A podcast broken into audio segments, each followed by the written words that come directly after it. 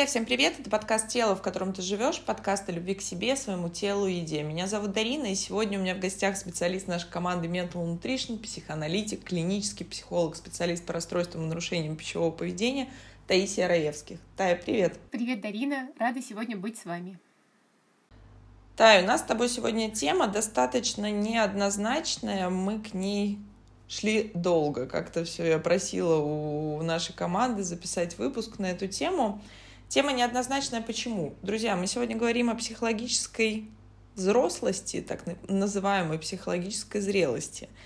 И это та тема, та и согласись, вокруг которой очень много ну, каких-то вопросов, каких-то сомнений, потому что нам кажется, вот есть какие-то, друзья, нормативные временные рамки, да, то есть вот тот возраст, когда мы считаемся детьми, тот возраст, когда мы считаем там пубертатный период, юность, взрослость, зрелость, собственно, старость, как у нас принято в России называть период доживания, что у меня вызывает и смех, и слезы одновременно, собственно. И тут как будто бы кажется, что вот мне становится 18, да, у нас есть понятие совершеннолетия. И все, и мы становимся как будто бы взрослыми. Хотя по факту период молодости, друзья, если я сейчас не ошибаюсь, там до 35 продлили, или до 45, ну что-то такое на непонятном. А если вот говорить о психологической взрослости, мне хотелось бы сегодня у тебя узнать, что это вообще такое, и действительно ли оно вообще сопоставимо с какими-то нашими биологическими часами. Друзья, спойлер, я из меня интригант тот еще, и я сразу скажу, нет, не связано абсолютно, потому что если верить Некрасову, это мой любимый психолог, психотерапевт. Я уже рекомендовала, друзья, его книги «Путы материнской любви», «Материнская любовь». «Сильная женщина, обопрись об мое плечо». Друзья, если будет интересно, заходите, у нас в Телеграм и нашем канале есть эти книги в свободном доступе в PDF-формате. Он говорит о том, что примерно от 70 до 90 процентов э, людей взрослого, условно говоря, возраста находятся в состоянии психологической незрелости. Э, что это, как это понимать? Вот давай сегодня попробуем поговорить на эту тему. Да, Дарина, тема, правда, не очень простая и очень волнительная, и, мне кажется, очень болезненная для многих, поэтому думаю, что важно сегодня подойти к этому моменту ну, максимально аккуратно и так, чтобы каждый из нас мог увидеть в себе те пункты, на которые уже можно опираться. Да? Если чего-то не хватает, это абсолютно не страшно, это просто то, к чему надо идти. Поэтому мы сегодня будем это все обрисовывать, рассказывать и условно показывать, да. Но если чего-то нет, абсолютно не страшно. Это самое важное, что надо вам это сейчас услышать и для себя принять. Ну, и вот если первый вопрос, что такое вот реально психологическая взрослость? Потому что иногда, мне клиентка недавно, кстати, сказала, вот, Дарина, я смотрю на людей, я взрослая, ну, нужно понимать, друзья, это взрослая женщина, у нее двое своих детей, у нее муж, у нее работа, карьера, то есть как бы все ее сферы жизни, вот если взять этот пирог, да, э, наши личностные, личностные сферы, различные сферы, они как бы полностью плюс-минус удовлетворены. Но она говорит, я смотрю на других людей, мне иногда кажется, что вот эти какие-то взрослые вот как-то живут свою жизнь, вот как-то не боятся, а я до сих пор не понимаю, кем я буду, когда вырасту. Друзья, это абсолютно вот к чему я, я хочу действительно, я с тобой согласна, спасибо за то, что ты сказала, что это не страшно, это не стыдно. Друзья, это нормально, мы так или иначе есть сферы у каждого из нас с вами, в которых мы проседаем. Кто-то уходит больше в работу, кто-то у себя увереннее чувствует в части личных взаимоотношений, у кого-то что-то еще. Но вот это внутреннее состояние, почему тема сложная? Потому что это экзистенциальные вопросы к себе, это наше самоощущение в этом большом, огромном мире. И вот это первичное чувство безопасности, если оно где-то так или иначе проседает, вот это как раз-таки первый такой маленький маркерчик того, что я не очень-то твердо стою на своей внутренней опоре. И еще раз повторю, друзья, внешние обстоятельства здесь никаким образом вообще не играют роли. И вот мой первый к тебе вопрос, вот что такое психологическая взрослость? Как это вообще понимается с точки зрения психологии, с точки зрения психотерапии, психоанализа в том числе? Ну, вопрос, правда, непростой, потому что я думаю, что в целом каждый мог бы вложить сюда что-то свое, да, но я бы предложила посмотреть сперва на это так, что, ну, во-первых, человек э, психологически там зрелый, взрослый, да, уже может понимать, что с ним все в порядке, да, и с миром все в порядке. Каким бы ни был человек, каким бы ни был мир, то есть есть какая-то константность, есть какая-то устойчивость, есть какая-то неизменность, да, есть при этом всем принятие, что я есть такой, какой я есть, я могу быть идеальной, могу быть не идеальной, у меня могут быть там плюсы, а могут быть и недостатки. И я это выдерживаю. И я могу с этим быть, я себя могу принять. Ну, люди могут быть рядом при этом всем, а могут и не быть рядом, потому что я есть, и я Константин. И такой же взгляд при этом всем происходит в сторону мира. Мир, каким бы он ни был, несправедливым, злым, там, с войной и насилием, да, это условно его проблемы, потому что есть еще я, как бы, и есть мои, так скажем, вопросы, задачи, да, и они первостепенные. Вот скажем так, я могу принять мир, я могу его видеть не только плохим и не только хорошим, я могу его видеть во всем этом радужном переливе его проявлений, его, не знаю, воплощений, и могу ко всему этому относиться ну, спокойно, выдерживаю, да, то есть могу радоваться, могу грустить. Ну, меня никуда не уносит, потому что у меня есть твердая опора. У меня есть две ноги, у меня есть две руки, мое тело, мой ум и так далее. Вот ты знаешь, я с тобой абсолютно согласна, и мне кажется, здесь еще, друзья, такой маркер. Вот вы представьте, когда вы летите в самолете, вы же не знаете пилота, вы не знаете, кто это. Мы часто, да, мы его слышим, он с нами здоровается, с нами прощается, рассказывает про погоду в том месте, куда мы прилетели.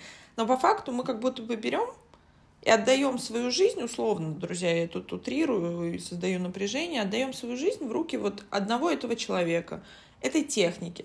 И если так посудить, те люди, кто страдает аэрофобией, они абсолютно точно знают, что там кто-то не может там без 100 грамм или без 500, 500 грамм выдержать этот перелет, кто-то просто очень нервничает. Но все-таки в большинстве своем мы садимся и просто принимаем тот факт, принимаем, мне кажется, вот тут важное слово, та беспомощность. То есть вот невозможность что-то проконтролировать. И вот первый, мне кажется, маркер психологической взрослости, зрелости, назовите как вам угодно. Есть круг, я уже говорила о нем в предыдущих выпусках, друзья, того, чего, что я могу контролировать. Я могу контролировать свои реакции, я могу контролировать свое поведение. И то не все, друзья. Мы вот тут вот убираем всегда вот этот наш ген грандиозности, мне кажется, который вот у нас есть, что мы все можем сконтролировать. И все наши тревожно-депрессивные расстройства, все наши обсессии, обсессивно-компульсивные. Вот подставьте все, что вас беспокоит, вот тот самый дискомфорт, о котором говоришь ты, Тай, это все происходит от того, что у нас есть фантазия, друзья, о том, что все в этом мире мы можем контролировать. Именно поэтому мы так болезненно переживаем собственные неудачи. Именно поэтому мы болезненно переживаем. Да включите, вот уже говорила, включите телевизор, если вот так вот действительно погрузиться, но мне кажется, вот можно, я болела тут недавно и посмотрела имела неосторожность вечер провести просто за нашим центральным телевидением. Ну, честно, хочется впасть уже в депрессию, прописать самой себе антидепрессанты, я не знаю, или лучше уснуть каким-то летаргическим сном. И я, конечно, хихикаю в этом месте, но, друзья, вот тот самый дискомфорт, о котором мы говорим, умение его выдерживать, что я могу быть разным. Вот сегодня я смеюсь, а завтра я могу проснуться в плохом настроении, к примеру, накричать на коллегу. Мне будет стыдно, но я человек, и я понимаю, что так тоже может быть. И, друзья, здесь ключевое, когда приходит принятие себя, то автоматически, постепенно приходит то, о чем говоришь ты, принятие других людей с их не только иллюзорными нашими проекциями, которые мы на них накладываем, навешиваем. Друзья, мы уже с вами так говорим на психологических терминах, потому что спустя 150 выпусков наша аудитория уже супер прокачана. Но это правда. Мы принимаем их такими, какие они есть. То же самое ты сказал, мир. Он такой, какой он есть. Да, если где-то происходит война, к сожалению. Где-то рождается человек, где-то он умирает. И это закон, просто вот закон нашего с вами бытия. Переместиться, как это «остановите землю, я сойду», вот в этом месте не получится. И хорошо, и тогда говоря, говоря вот с этой стороны, заходя, а что это тогда психологическая незрелость? Вот что вот это ощущение, мы начали с тобой с темы безопасности, ведь по сути, когда я ребенок, я не чувствую, я чувствую себя в безопасности только за счет своих родителей. И зачастую все те проблемы, с которыми мы сталкиваемся, происходят в том месте, когда мы не получили в детстве должной опеки, должной какой-то заботы, ласки. И тут мы не говорим про удовлетворение физических потребностей. И вот тоже сегодня как-то примеры у меня идут. Клиент рассказывал, что в детстве мама, собственно, рассказывала ему, что были дети всегда одеты, обуты. И, друзья, мы действительно жили, мы пережитки того поколения, когда физически закрыть потребности, это было еще задачей ого-го какой. И это огромный, я ставлю всегда памятник всем родителям, они действительно имеют право так говорить. Но, к сожалению, собственно, от этого нам не становится легче, потому что эмоциональная близость, эмоциональная забота, эмоциональная опека, тактильность, все что угодно, нам также это важно. И вот как тогда здесь? То есть каким образом, мне хотелось бы, наверное, вот действительно, друзья, сложный выпуск, даже не, не всегда нахожу, как бы в какую сторону идти. Вот как-то как отличить, условно говоря, что еще, какие еще маркеры психологической зрелости? И сразу же тебе второй вопрос задаю. Что такое психологическая незрелость? То есть как она проявляется? Как можно это самоидентифицировать? Или посмотреть на близких, потренироваться?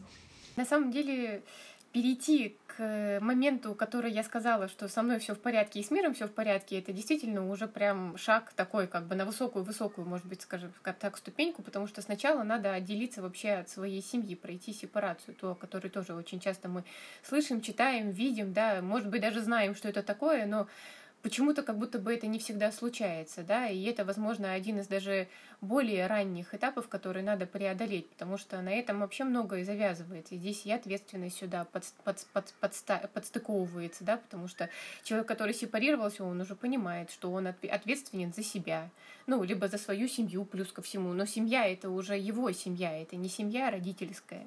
Вот. Сюда же добавляется и способность вообще адаптироваться, и гибкость, и вообще многое-многое-многое, да, но это начинает основываться на том, что человек уже все, он отделился, он больше не зависит от своей семьи, ни материально, ни морально, не спасает эту семью, там, да, ну, не знаю, в общем, он уже приходит туда для того, чтобы там, ну, как бы поддержать там отношения, побыть там, принять что-то хорошее, там, ну, внести туда что-то, да, но не выносит оттуда что-то и как бы, как бы это даже выразить. То есть э, как бы никто ни с чего друг из друга не сосет, скажем так. Все друг друга как-то, ну, может, обогащают или поддерживают, да, ну, то есть это совсем другой уровень, это не построено на манипуляциях уже, это не про вину и не про стыд, это про жизнь, про любовь, про связь, про контакт. Ну вот тут мы подходим, собственно, к самой аккуратной теме сепарации. Все они слышали, знаешь, это как любовь к себе. Они слышали, говорят из каждого утюга чайника, друзья, выбирайте, что хотите, но только вот когда, знаете, просто то, что мы можем простыми словами объяснить ребенку, он поймет. А вот это что-то такое эфемерное, вот, вот что такое сепарация? Скажи мне, пожалуйста, ведь действительно вот здесь даже интуитивно, друзья, поднимается страх, потому что мы понимаем, это что-то про отделение. А отделение, друзья, опять же, вспоминаем нашу добрую эволюцию.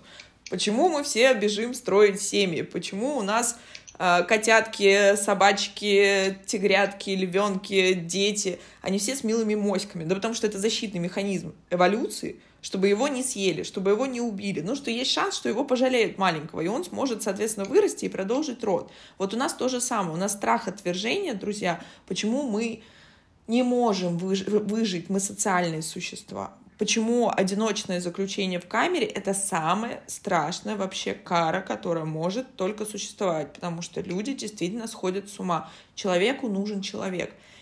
И вот тут же как раз-таки в этом месте это и происходит. То есть в норме мы говорим о том, что вот мы доходим до какого-то возраста, дальше происходит, и как не тебе, как психоаналитику, знать, что Эдипов комплекс, комплекс электро, все друг друга, собственно, проходят вот эту идентификацию, потом слияние, соответственно, потом расщепляются и убегают на другой конец планеты. Друзья, то же самое я уже рассказывала в своих выпусках, что почему есть переходный возраст, когда детей клинит, когда они обесценивают все, когда родители — это самые ужасные люди на этой планете, еще на соседней, чтобы не было кровосмешения, чтобы, условно говоря, семечко от яблока — отчепунькнулась настолько, чтобы продолжить дальше строить свой род. Потому что глобально, я уже говорила, планете, Вселенной все равно на нас, как на единицу. И важно, чтобы популяция и род продолжался.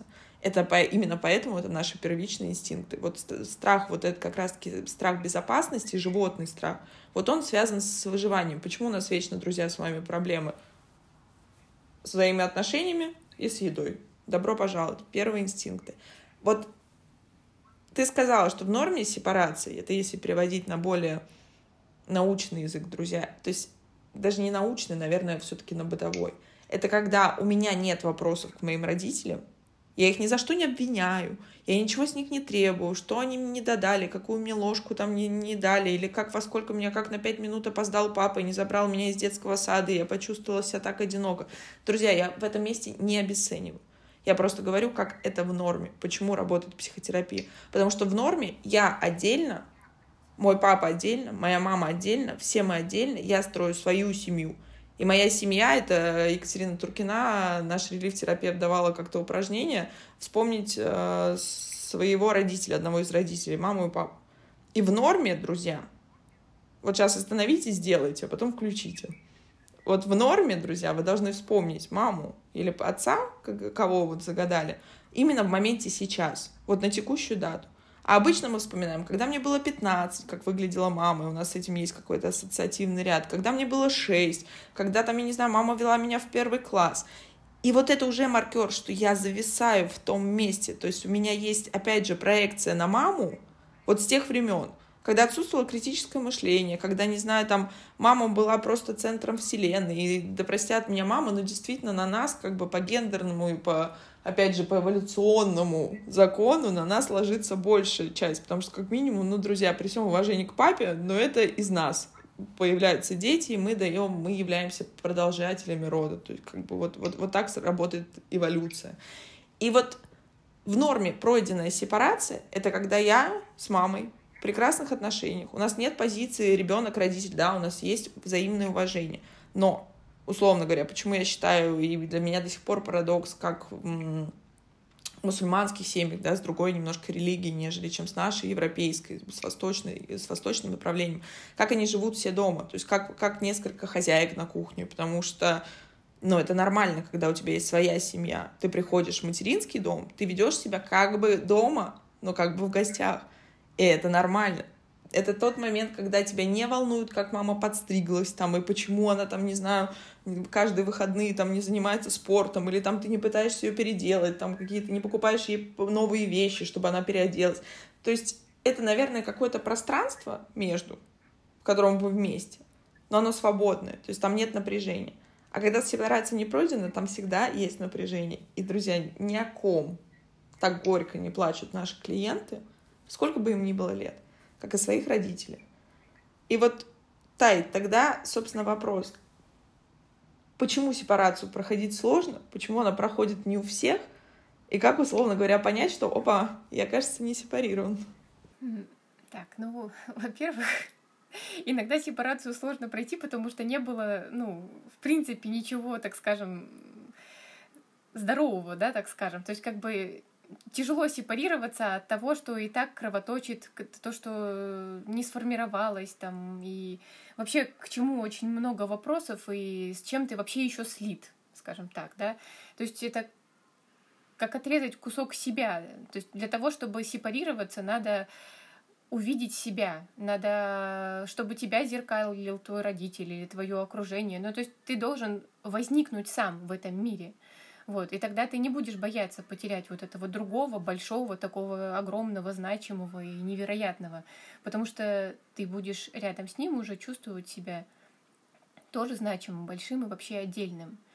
И это очень-очень-очень-очень важный момент. Он начинает формироваться с самого нашего рождения, да, когда мама начинает приходить там и откликаться на наши какие-то запросы, там, на плач реагировать, на голод реагировать, на улыбки реагировать, да, и отражать это все. Вот с таких маленьких моментов ребенок начинает вообще осознавать себя, да, и к какому-то уже возрасту, например, там школьному, он начинает осознавать, что помимо родителей есть и другой мир, да, к подростковому возрасту он начинает понимать, что другой мир тоже очень важен, и так вот постепенно двигаться, двигаться, двигаться, да, но если, например, в этих отношениях э, было очень много затапливающих чувств, было очень много каких-то ситуаций непонятных, брошенности, может быть, какого-то там насилия эмоционального или физического, э, много вины, стыда, либо страха, запугивания, да, то, конечно же, это все становится нападением на возможность э, успешного формирования нашего внутреннего пространства, и в дальнейшем это, конечно же, будет приводить и к страху, к сепарации, потому что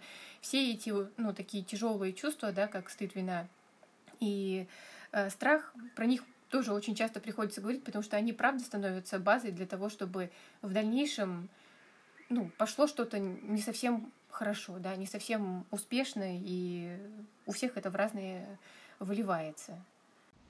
Вот знаешь, еще самый большой парадокс, я знаю, что ты тоже с этим сталкиваешься, частый запрос клиентов — ну как же вы мне говорите о том, что я не сепарирован, если я не общаюсь с мамой, я вообще живу в другой стране? Друзья, вы можете жить хоть на Луне, хоть на Марсе, хоть на Венере, если вам это удастся. Но вопрос вот этой ментальной привязки, и мы можем даже не общаться с родителями. И самый такой действительно сложный, сложный, друзья, хотела бы заменить слово, нет, сложный случай, это когда родителей уже нет живых, а мы еще их догоняем. То есть они для нас, они еще живы, потому что они живут в нашей голове, и мы держим их за счет, не можем отпустить их за счет каких-то обид, за счет каких-то привязок, обвинений, чего-то еще. И тогда как будто бы в этом мире мне сложно жить вот самому. То есть я, я цепляюсь, я ношу этот образ в своей голове, я ношу какие-то привязки. То есть есть какие-то чувства, друзья, вот специально так разжевываю, чтобы вы могли немножко как-то посаморефлексировать. То есть тогда жизнь превращается в обслуживание, а вы должны понимать, сколько энергии туда уходит, обслуживание этих чувств, наше деструктивное поведение, те же самые наши аддикции, только чтобы ощутить, что я живой, я здесь, я существую в этом мире. И, друзья, вот если эти слова произнести вслух или хотя бы даже в голове, то все равно поднимается страх. Если есть какие-то вопросики, поднимается страх, потому что я такой маленький, а этот мир такой большой.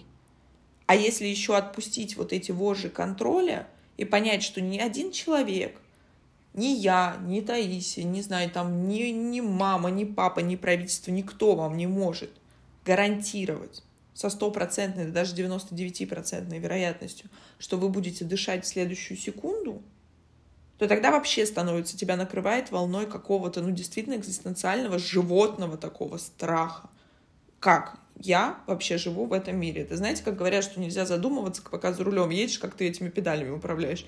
Ну, потому что мы так и жизнь живем, друзья. Мы вот едем с вами на автомате, нажимаем где-то газ, где-то тормоз, где-то у нас там оп, авария, ДТП, что-то еще, но мы не задумываемся. А вы попробуйте начинать в голове каждое движение, собственно, прокручивать и думать, а как я сейчас нажимаю, насколько сильно.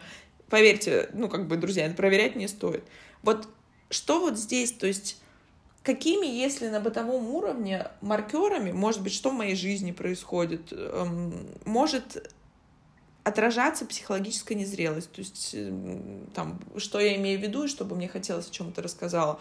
К примеру, зачастую не могут построиться отношения. То есть, потому что я нахожусь в позиции ребенка, ну, а, собственно, друзья, если говорить на русском языке, могу позволить себе в своем подкасте, ну, дети э, денег не зарабатывают, дети сексом не занимаются, ну, как бы и дети очень много чего не делают того, что делают взрослые. Вот что это еще может быть такое? Многие расстройства тоже могут быть.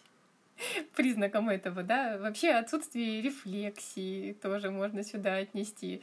Отсутствие вообще того, чтобы выдержать какой-то дискомфорт, э, сложность понять, что я хочу, как что-то спланировать, удержать, удержать какую-то цель, что-то, ну, чтобы что-то сбылось, так скажем, да. То есть это вообще про какое-то такое вот плавание какое-то непонятное, да, то есть где я, что я, вообще что происходит вокруг. И из-за этого очень сильно уносит любой небольшой шторм, да, скажем так, в мире отражается на человеке с такой силой, как будто бы это личный удар. Хотя кто знает, какая там вообще игра идет, она вообще не про нас, не про вас, и не про них, и не про кого, да, то есть это что-то вообще на каких-то других уровнях, но отражается на человеке так сильно, как будто бы бьют его, и он начинает от этого реально защищаться, а сам не понимает от чего, то есть начинается такая спутанность сознания, что ну, прям сильно-сильно уносит, да, от этого может шатать, что сегодня мне нравится то, завтра мне нравится это, то какие-то духовные практики непонятные, там, послезавтра, я не знаю, там, альпинизм, ну, то есть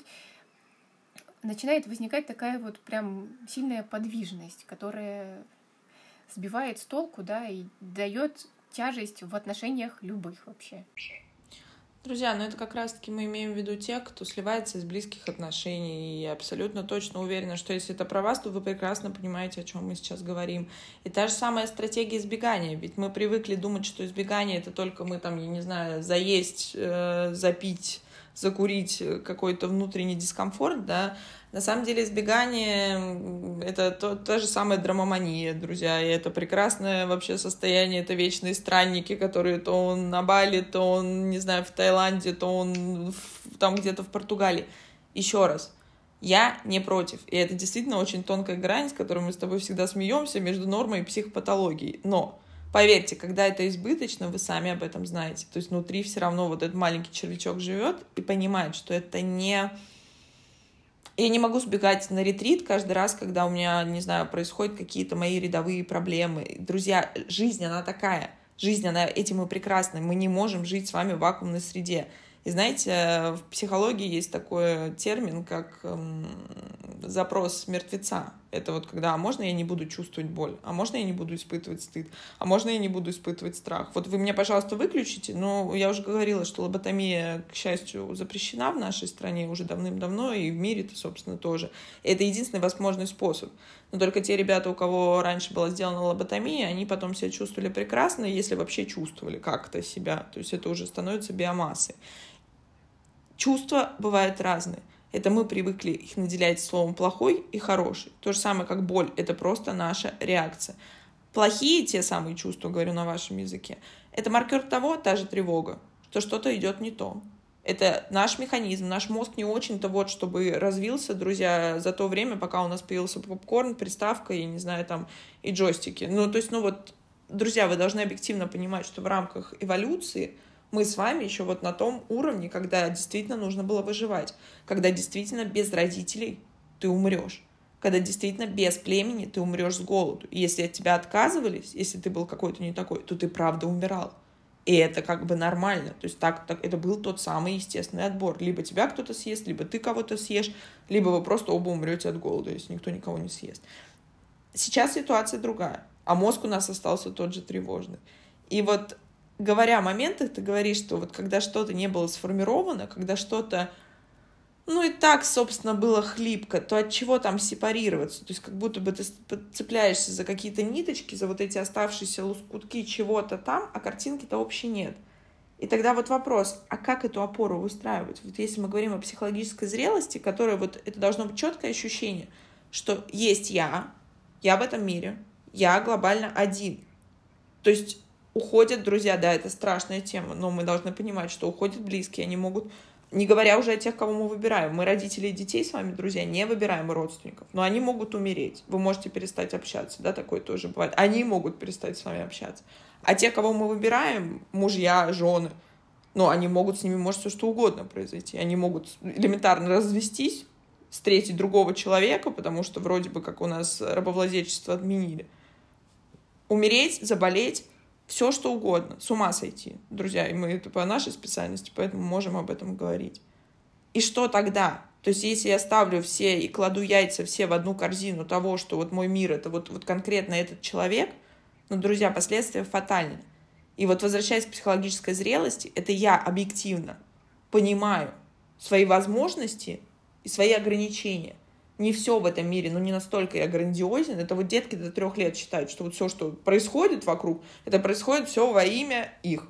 И хорошее, и плохое. Именно поэтому всегда, когда разводятся в этом возрасте родители, я сама ребенок, который, собственно, ну как бы пережил развод родителей в два года, я очень долго работала с фантазией о том, что, конечно же, мой отец ушел от меня. И естественно, друзья, это естественный процесс там отсутствует критическое мышление, так заложена психика, все во имя меня. Но дальше-то мы с вами вырастаем, и есть другие люди. Есть обстоятельства, на которые я не могу влиять. Вспоминаем историю с самолетом, вспоминаем историю с поездом. Есть что-то большее, нежели чем я. Почему я говорю о том, что религия и вера — это хороший механизм тем, он сдерживающий, безусловно, он для многих является сдерживающим фактором. Это ощущение того, что есть что-то большее, чем ты. Почему мы приходим в церковь, друзья, я знаю, что нас слушают по всему миру, я не говорю сейчас о религиях ни в коем случае. Мой вопрос в том, что когда нам плохо, мы всегда ищем ту соломинку, за которую мы можем схватиться.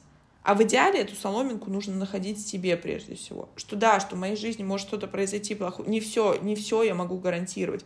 Но я доверяю этому миру, я доверяю себе, потому что я понимаю, что я справлюсь. Я уже справлялся, я уже выжил, я уже дожил, там, не знаю, до 20, 30, 60, 70, там, скольки угодно лет. А все остальное, все люди, которые рядом со мной, да, спасибо, что они сейчас есть. И вот, Тай, мой главный вопрос — как прийти-то к этому состоянию? То есть и, и, и чем полезна в этом месте терапия? И, собственно, вообще с чего начинать? Потому что закрутили мы сегодня, друзья, выпуск у нас действительно сложный. Ну, я скажу так, что терапия — это правда один из, наверное, главных вообще возможных способов для того, чтобы этот путь пройти легче, без деструктива и вообще научиться много чего, скажем так, да, и выстроить в себе способность к той же рефлексии, к, той, к тому же самоанализу, к тому же способу связывания, да, и вообще замечания себя и видения себя. То есть это э, вообще важный, очень важный опыт, когда впервые в жизни говоришь ты, и тебя слышат. То есть ты приходишь не для того, чтобы тебя кто-то чему-то учил, там, заставлял, там, я не знаю, мотивировал, а наоборот — ты слышишь впервые в жизни себя, да, и начинаешь понимать, видеть и вообще, может, даже удивляться тому, какой ты по-настоящему. Это что касается терапии. А вообще, когда человек еще, может быть, не готов к этому, да, то есть вообще самое простое, что мы можем всегда для себя сделать, это прям архиважное, это научиться заботиться о себе. Вот прям вот супер примитивно и обыкновенно, но правда, начать всегда нужно с того, чтобы у вас был достаточный сон, достаточная еда, чтобы у вас была безопасность, и чтобы вы могли быть уверены в том, что этот день ну, будет, да, и завершится, будет следующий день. Но для этого вы должны быть сыты, выспавшимися, да, и у вас был какой-то уголок безопасности, где вы можете успокоиться, расслабиться, ресурс какой-то выстроить для того, чтобы выстраивать что-то дальнейшее. Да? Конечно же, я не стала сильно углубляться в эту тему, но тема жертвы тоже здесь очень важна. И я в нее хочу зайти не с этой позиции, а с позиции ответственности, что когда вы научитесь брать ответственность за себя, да, и начнете ее нести в этой заботе, то дальше эта ответственность может распространяться и на следующие отношения. Отношения там с работой, с миром, с какими-нибудь друзьями или с чем-то еще. То есть, ну, ответственность, которая будет вас защищать в том числе. Она будет вас удерживать от того, чтобы впадать в обвинение, в запугивание там, или в стыжение кого-то, да, будет э, разграничивать очень многое в вашей жизни и помогать вообще расставлять все точки над «и» видеть, кто где и какую роль исполняет. Это про порядок и какой-то вообще э, точно четкую опору, потому что здесь вы знаете, что вы можете делать, что другой может делать, и не будет никакого путания, не будет ложных ожиданий, не будет никаких заблуждений, иллюзий и прочего. Это, наверное, такие основные да, шаги, которые вообще мы могли бы вам предложить для рассмотрения. Ну а дальше уже дело каждого. Да, и спасибо большое, что ты вернула про ответственность. Это на самом деле ну, такое, это, я могу сказать, один из самых болезненных инсайтов. И тут я говорю уже, друзья, опираюсь не только на терапевтический и на личный опыт. Это осознание того, что ты настолько боишься жить эту жизнь, что как будто бы не выбираешь. Ты движешься, ты как будто бы откликаешься на то, на тех, кто выбирает тебя. Жизненные ситуации, люди, партнеры, мужья, ты как будто бы просто соглашаешься на этот выбор, потому что даже, условно говоря, отказ от такового — это тоже уже ответственность. Это ответственность за свою жизнь, это ответственность за свой выбор. Друзья, и вот тут столько напряжения, и если оно есть, то это прекрасная почва, с чего нужно начинать работать. Потому что, как мы говорим в каждом практически выпуске, жизнь она разная, и кроме того, вот как проживать ее своими руками, ногами, топтать эту землю, но она не проживается.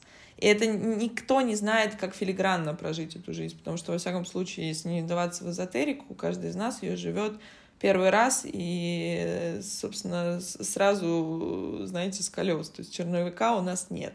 И мне кажется, чем раньше мы приходим к этому, тем быстрее мы можем наслаждаться полнотой этой жизни. То есть чем больше, чем меньше мы избегаем, чем быстрее мы заканчиваем избегать эту жизнь. А это касается каждого, друзья. На самом деле, вне зависимости от того, психотерапевты мы или, не знаю, там, психологически зрелые личности.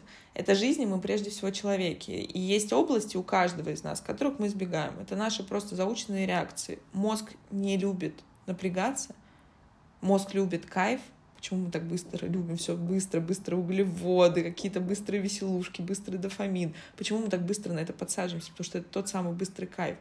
И мы все пытаемся избежать боли. Но, друзья, здесь всегда нужно, и также вот в психотерапии я рассказывала, есть понятие точка выбора. Вот это количество дискомфорта и долгосрочные последствия от того, что я буду этот дискомфорт избегать, вот что для меня дороже. Вот прямо сядьте и цинично оцените, прошу прощения за тавтологию. Я всегда говорю, что страшно всем одинаково, больно всем одинаково, стыдно всем одинаково.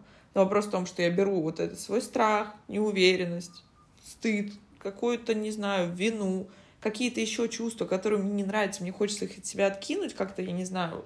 И я не избегаю, я их беру просто с собой и говорю, окей, я вас вижу, но есть что-то большее, есть что-то для меня ценнее. Построить здоровые отношения, мои близкие, моя работа, мое хобби, не знаю, моя жизнь, мои путешествия, моя, моя, моя просто жизнь. И вот это слово «моя жизнь», она уже как будто бы, ну, стоит в любом случае как ценность сильно дороже, чем та цена в виде какого-то дискомфорта, который мы испытываем.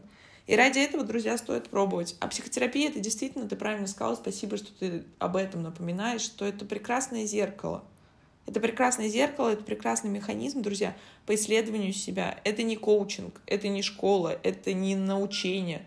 Мы не учим, мы не даем советов. Мы всегда просто помогаем подсветить те зоны, зачастую слепые, которые мы где-то не хотим видеть, а где-то мы их всячески стараемся спрятаться, спрятать даже от себя. Друзья, и это точно определенно того стоит. А вот то состояние как раз психологической взрослости, это когда я не знаю, что меня ждет завтра, я не могу себе гарантировать, я не могу даже прогарантировать себе следующую минуту, но я спокойна, потому что я понимаю, что я с этим справлюсь. И щепотка доверия к Вселенной, к этому миру и к тех, кто нам, нам окружает. Тай, спасибо большое тебе за выпуск. Друзья, это был подкаст «Тело, в котором ты живешь». Берегите себя. Пока-пока.